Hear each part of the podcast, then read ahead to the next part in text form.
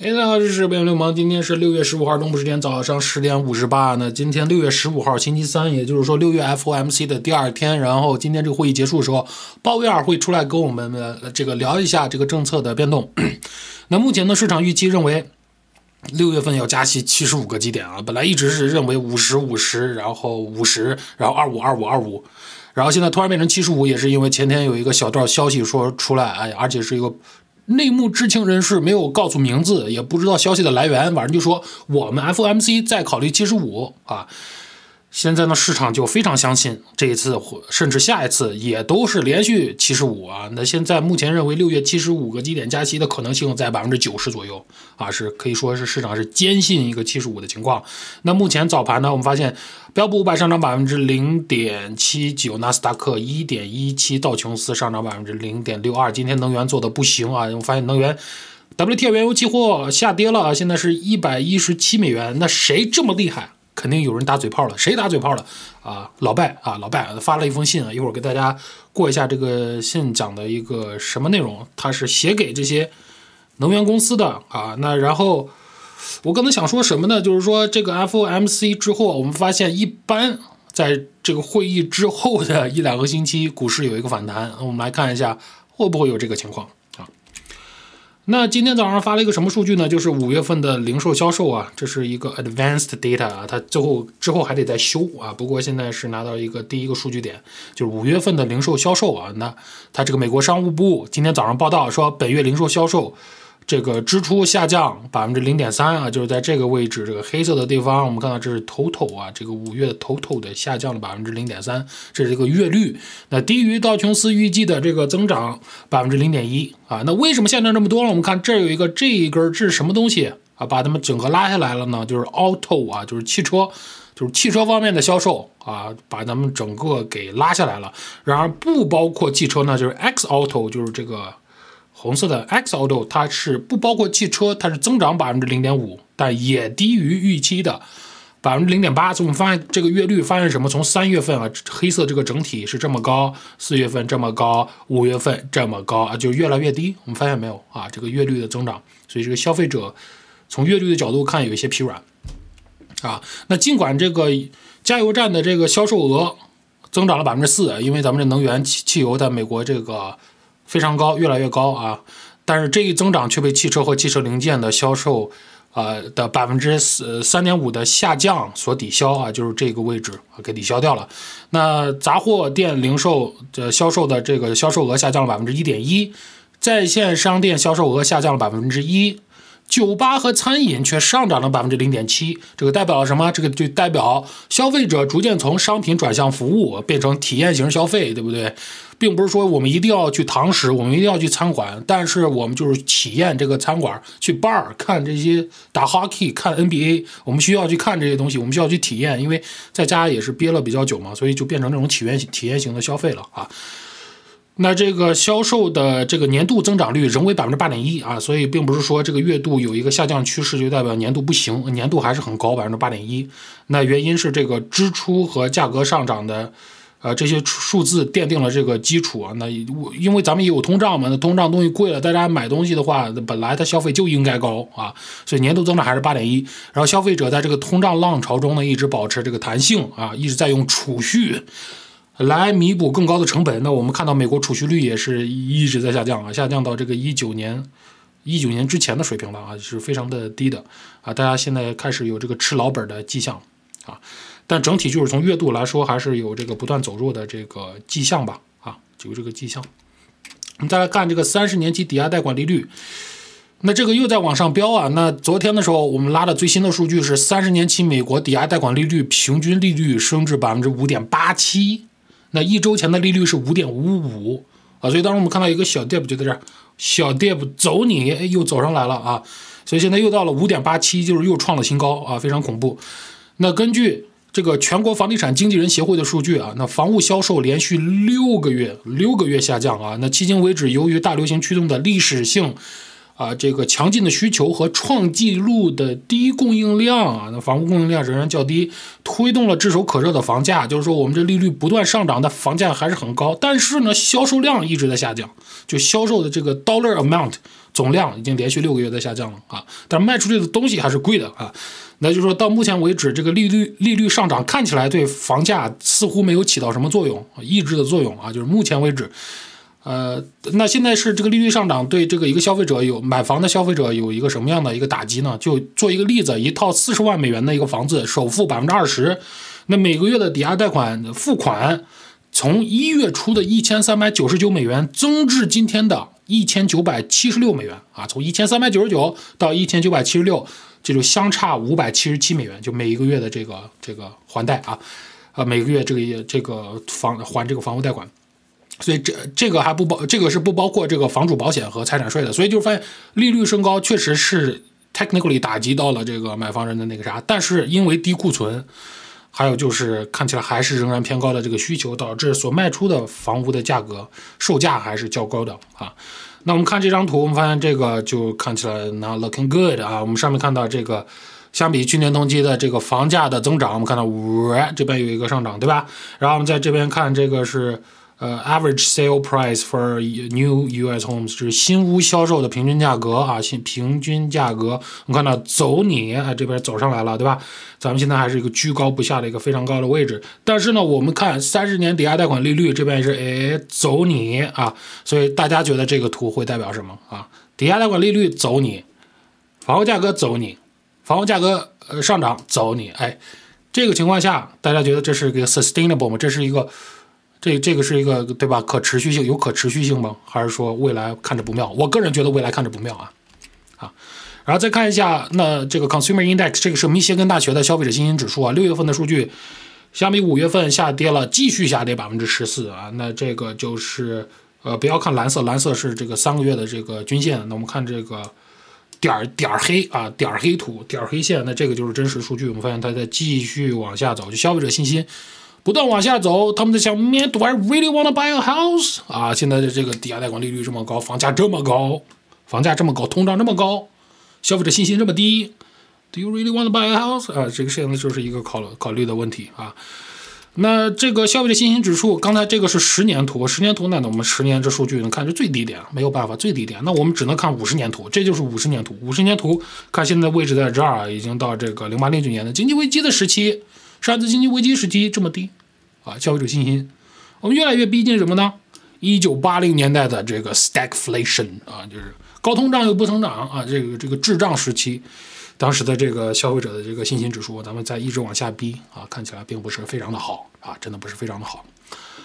再看一下这个加密货币啊，昨天说了，比特币掉到两万多美金了，太可怕了。曾经的六万美金每一颗的一个资产，现在变成两万多美金啊。然后我们看这个 total crypto market cap 啊，这个整个的美国呃，整个的这个不是美国，整个的加密货币的市值已经下跌百分之七十，然后第掉了，失去了两个 trillion，两个万亿，失去了两个万亿啊，之前是三个万亿啊，整个就三分之二就啪蒸发了。被灭霸给蒸发了，嗯，为什么今天油价变成一百一十七呢？昨天还是一百二十三、一百二十三、一百二十二啊，怎么变成一百七、一百一十七了？发生了什么？那就是总统拜登啊，他周三他写了封信啊，他是呼吁美国炼油炼油公司增加产量，称他们需要帮助减轻高油价给消费者带来的负担。那北那总统。在给这个埃克森美孚和雪佛龙等石油公司的一封信中说，在战争时期历史高位的炼油厂利润直接转嫁给美国家庭是不可接受的。就 you make so much money，然后你直接转嫁给 consumer，美国 consumer 是不对的。那他说，公司必须立刻采取行动，增加汽油、柴油和其精炼产品的供应。那这边如果不采取行动会怎么样？我不知道啊，这边没有写清楚。不过。反正现在就是美国总统说了，你现在给我增加产量，增加炼油量，啊，怎么实行？这个咱们再看啊。不过这个确实是提振了啊，或者是削弱了 WTI 原油期货的价格，今天很明显的削弱了啊。那现在的全国的美国全国的平均这个油价，就是在 gas station 你给汽车加油的这个汽油价是五块，啊对，五点零一四美元每一加仑。那比上个月是增加了五十四美分，比去年增加了一块九毛四美元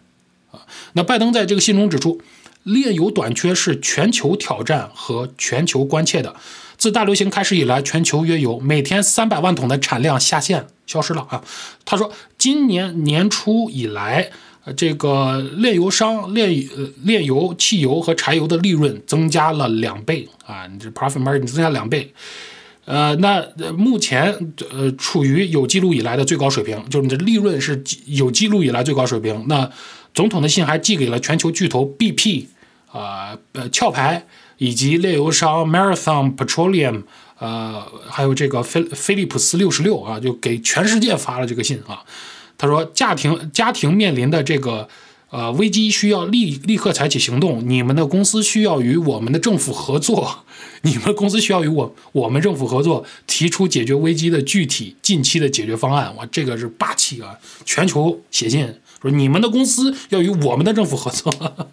所以现在就发现就是啊，拜登现在就是说发话了，就告诉他们，哎，你们要按我的方法做啊，你们把不要再把这么高的利润，你们这么高利润就不对啊。那到底他怎么实施？不知道。你是说到时候去狂收他们的税呢，把他们利润再收出来呢，还是有什么更好的办法？但现在不知道怎么实施啊。不过现在目前这个嘴炮是非常有用的，对于打压这个原油价格来说，从今天来看是非常有用的。再看一下中中国更多的一些经济数据啊，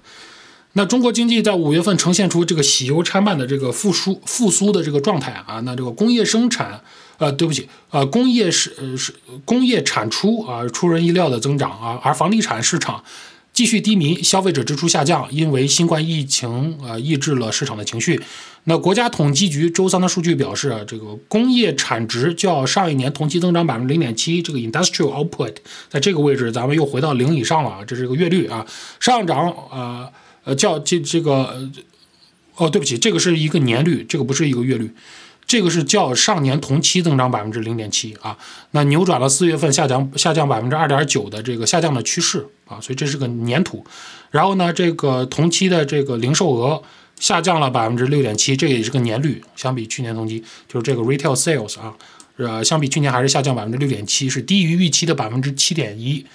的这个下降，那好于四月份的百分之十一点一的跌幅啊，十一点，就是说两个都有恢复。啊，但是 retail sales 这个零售销售在中国相比去年同期还是下降了百分之六点七的，还是有下滑的啊。那今年前五个月的固定资产投资同比增长百分之六点二啊，六点二。那这个固定资产投资就像是 capex 一样，就像一个资本支出的一部分，就是工资用来投资一些固定资产，为了以后来扩大产能的这么一个投资，这个是上涨了百分之六点二啊。那失业率仍然较高，但是有所好转吧。失业率现在是五点九啊，中国的失业率，但青年失业率失业率是创纪录的百分之十八点四啊。那本月上海还这个本月本月上海它放宽了一些新冠疫情的制这个限制，工厂逐步恢复生产，那物流瓶颈得到了缓解。然而，定期的病毒检测和其严格的控制啊，继续阻碍了消费者活动啊。大家天天就是没没可能没那么多时间出去逛了啊，逛贸啊，逛街啊，就就导致消费。对吧？它这这 retail sale 也上不来。那随着吉林和上海等汽车生产中心的重新开放啊，那汽车行业的反弹推动了工业产出的复苏。那汽车产量从四月份的一百二十八万增至一百九十九万辆啊，这个是非常好的一个消息，就是这个工业工业有一点 catch up 这个复苏的消息啊。那呃而而且这个 retail sales 对吧？需求也没那么高啊，所以这个整体来说看着还不错这个报告。然后这个。电力产能同比下降百分之三点三，然后煤炭产产量增长百分之十点三，啊，所以中国经济还是出现了呈现了一些复苏的势头啊，比上个月是好一些的啊，上个月是整个扭头往下跳啊。那然而呢，房地产行业继续苦苦苦挣扎啊，那五月份的这个房屋销售同比下降百分之四十一点七，相比去年五月，房地产销售量下降四十一点七。哇哦，投资下降百分之七点八，服务经济，呃，这个继续挣扎，餐馆和餐饮收入下降百分之二十一点一，尽管与四月份的二十二点七的下降有所改善啊，还是有点改善，就是堂食的方面啊，那到。呃，这六月份应该就不错了。六月份应该是比五月份放松的多啊，就是在这个疫情这个政策堂食方面啊。那到目前为止，北京的刺激措施主要针对企业，面对呃呃，但是面对这个面临失业和收入下降的消费者的这个救济是有限的。那政府上个月推出了一篮子政策，包括为基础设施项目提供更多的、更多的这个税收减免和贷款啊，就是基建方面的一个刺激啊。那中国人民银行周三放弃了下调一项关键政策利率，就是不降息。哎，我我们这开始转鹰了，转成。不动了啊，避免与美国进一步的这个政策分歧，可能增加人民币的压力啊。不然你看日本啊，日本不服，呃，其实不能说日本不，日本是没法升息，那边的这这这个经济太不活跃了。但是中国如果有能力，他就会选择不去降息。那日本是它保持利率没法加息，那边经济太弱。那中国现在就是说我们不降了啊，因为发现如果你和美联储的这个政策变动太不一样的话。你的货币就贬值啊！你看日本这个货币贬值的非常可怕啊。那现在这个一年期这个中期借款利率维持在百分之二点八五不变啊，所以就是美联储它的政策被高通胀夹在一个夹角里，没有政策空间；新兴市场甚至其他发达国家被美联储的政策挤压在一个夹角里，也没有政策空间啊，真的是特别酷。那么看一下黄金啊，那高盛。他给黄金的一些一些 target price，对吧？一些目标价啊，同时也进行了一些修正。看一下高盛怎么说黄金啊？那高盛他修订了他的这个黄金目标价啊，称在全球最大的消费国中国的封锁对经济造成影响后，人民币贬值，黄金受到了巨大的财富冲击。财富冲击就是 wealth effect，对吧？假如说中国买家感觉自己穷了，不管什么原因，觉得自己穷了，或者是货币贬值导致自己觉得自己穷了。那黄金的买家就会出现一个打击啊，所以这是他指的这个财富冲击啊。他说，不过补充说，最糟糕的情况可能已经过去。包括斯普罗斯、斯普罗吉斯在内的高盛分析师在六月十四号的一份报告中表示，持续的粮食和能源危机以及美国利率的上升也使其他新兴市场货币承压，导致负面财富效应。他们表示，对美国走势敏感的短期期货和交易所交易金头寸。和交易和交易所交易基金，呃，和交易所交易基金头寸的清算，进一步加剧了这种对黄金负面的财富效应。对于越来越多人压住美联储将其货币政策收紧路径上更加激进，金价本季度下跌超过百分之六。高盛经济经济学家预计，夏季将两次加息七十五个基点，这可能会削弱美国经济增长，啊，加剧对经济衰退风险的担忧，并提振。黄金投资需求啊，所以这边高盛它的这个对加息路径其实和这个 Fed Watch 是一模一样的，这就和这个期货市场的预期，现在期货市场市场预期就是加息两个七十五。然后呢，这边最重要的是，他为什么会认为黄金会被提振呢？因为因为大家需要它来避险，就这么简单。他说，因为我们突然觉得美联储要加息七十五个基点了，突然要非常的走鹰了，就导致美国衰退风险的可能性突然变得更大了。就导致对黄金的需求可能突然也变大了，就是这个意思。因为历史告诉我们，黄金是不是一个好的通胀的 hedge，通胀的对冲？看起来不是啊，黄金不是，看起来不是。除因为它太 volatile，所以它，它可能是对于一百年、一百，假如人的投资的 horizon 是一百年，也许还不错。但整体来说，它不是一个 consistent，不是一个持持续的一个成功的作为一个通胀的一个对冲，不是。但是呢，但是呢，我们发现美股在。崩盘风险很大的时候，黄金确实看起来是一个不错的对冲。对于这个崩盘风险来说，啊，对于通胀不知道，对于崩盘风险来说，看起来是啊。那分析师表示，这个财财富冲击似乎已经见顶。我们预计下半年新兴市场黄金需求将出现反弹。啊，在没有大的流动性冲击的情况下，我们认为当前的金价疲软是一个很好的切入点。哎，这个是高盛说的啊。不要因为我给大家分享这个文章，自己去买黄金，最后亏了找我啊！我也不知道啊，我也不知道黄金能走怎么样。我个人是看好的啊。追我频道也知道，我很早以前就说了，因为现在转转鹰，所以我是比较 conservative 这个投资，就是说在横盘的时候我就不买股票了，对吧？在不创新低的时候，不是横盘，在不创新低的时候，我就先不买股票了，我搞搞黄金什么的啊。呃，那那那我我当然在前两年牛大牛市的时候，我不买黄金啊，但现在确实是因为崩崩盘风险增加了，我会做这种比较 conservative 这种投资，但是我并没有告诉你去买黄金，因为目前来看，目前来看这一个季度啥都不行，股票也不行，黄金也不行，国债也不行，啥行？SQQQ 型啊，做空型啊，现在就是搞 SARK 型啊，你得做空啊啊！但是这些都是我我给大家分享的东西，并不是说我让大家怎么做，你的钱你来自己搞啊。还有朋友留言说，北美流氓现在是不是该买点这个原油了？是不是该买点这个 XLE？是不是该买点能源啊？我怎么回答你？我怎么回答你？我要有一个水晶球，我要有一个水晶球，我也不在这做视频啊，是不是？所以咱们来讨论，就是因为没有人有水晶球，所以来进行这个讨论。我跟你说这个话，最后你你你赚了啊，跟我没关系；你亏了，还还还还还记恨我，对不对？所以这是你自己去考虑，你只能自己去分析，我的朋友啊，我不能告诉你买点什么啊。那还有就是我们这个看到这个中国的恢复，中国这个经济有复苏的迹象，好吧？就等于中国现在这个央行开始不能说转鹰吧，最起码不动了，不转不走鸽子。也就说明未来可能会提振人民币，所以就是说，如果中国经济继续能一个恢复，真正出现一个恢复的话，提振了人民币，那确实是对黄金也有一些海外买家的这个动能啊。那高盛啊，它维持黄金价格上行的前景，并且推迟了呃呃，而然然而推迟了上行的路线，所以就是说，他仍然认为黄金会涨，但就是说下调了它的 price target 啊。它将三个月和六个月的目标价分别从两千三百美元和两千五百美元下调至两千一百美元和两千三百美元，啊，是但是呢，这个两千五百美元的这个十二个月目标价维持不变啊。那目前黄金价格差不多是一千一千八百一十三美元，嗯，就这么一个水平。所以就是高盛还是很看多黄金的。嗯我们再来看这个对冲基金这个 Pershing Square 的这个创始人 Bill Ackman 出来给我们喷啊，他周二的推特说啊，说美联储将在明天，就是今天，就是今天，FOMC 将在明天七月七月之后，呃七月及之后加息一百个基点，就是连续多次加百分之一的加息啊。那他说，而不是一些经济学家预期的加息七十五个基点啊。然后他他的意思就是说。而且他，我们发现他还这边干嘛？还艾特了 Federal Reserve，是吧？他说：“你看，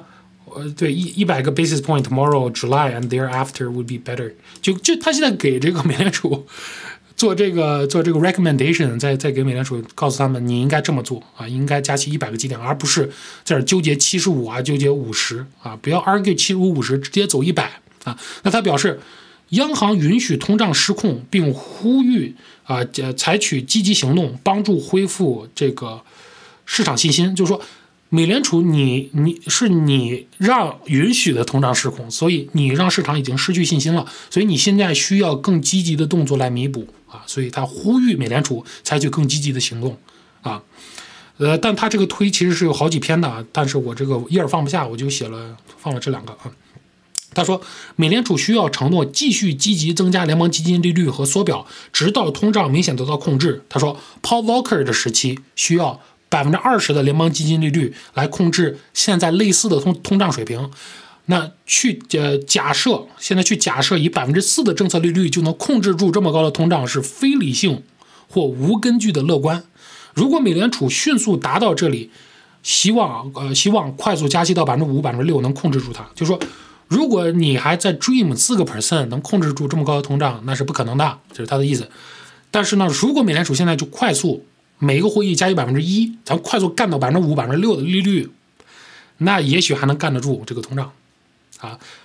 虽然已经不能说把通胀扼杀到摇篮里啊，现在通胀已经长成一个十几岁的孩子了啊，所以这个时候你就只能上更狠的武器啊。我不知道是不是这个。Bill Ackman 在做妖啊，做妖，因为他也是比较出名的华尔街嘴炮啊，就是做一个，他不知道他是不是做空的市场，不过无所谓，不过这也是不只是他一个人的观点啊，啊，其也有经济学家说过这种观点，而且最近也在和他一起说这个观点，关于一百个基点的观点啊，所以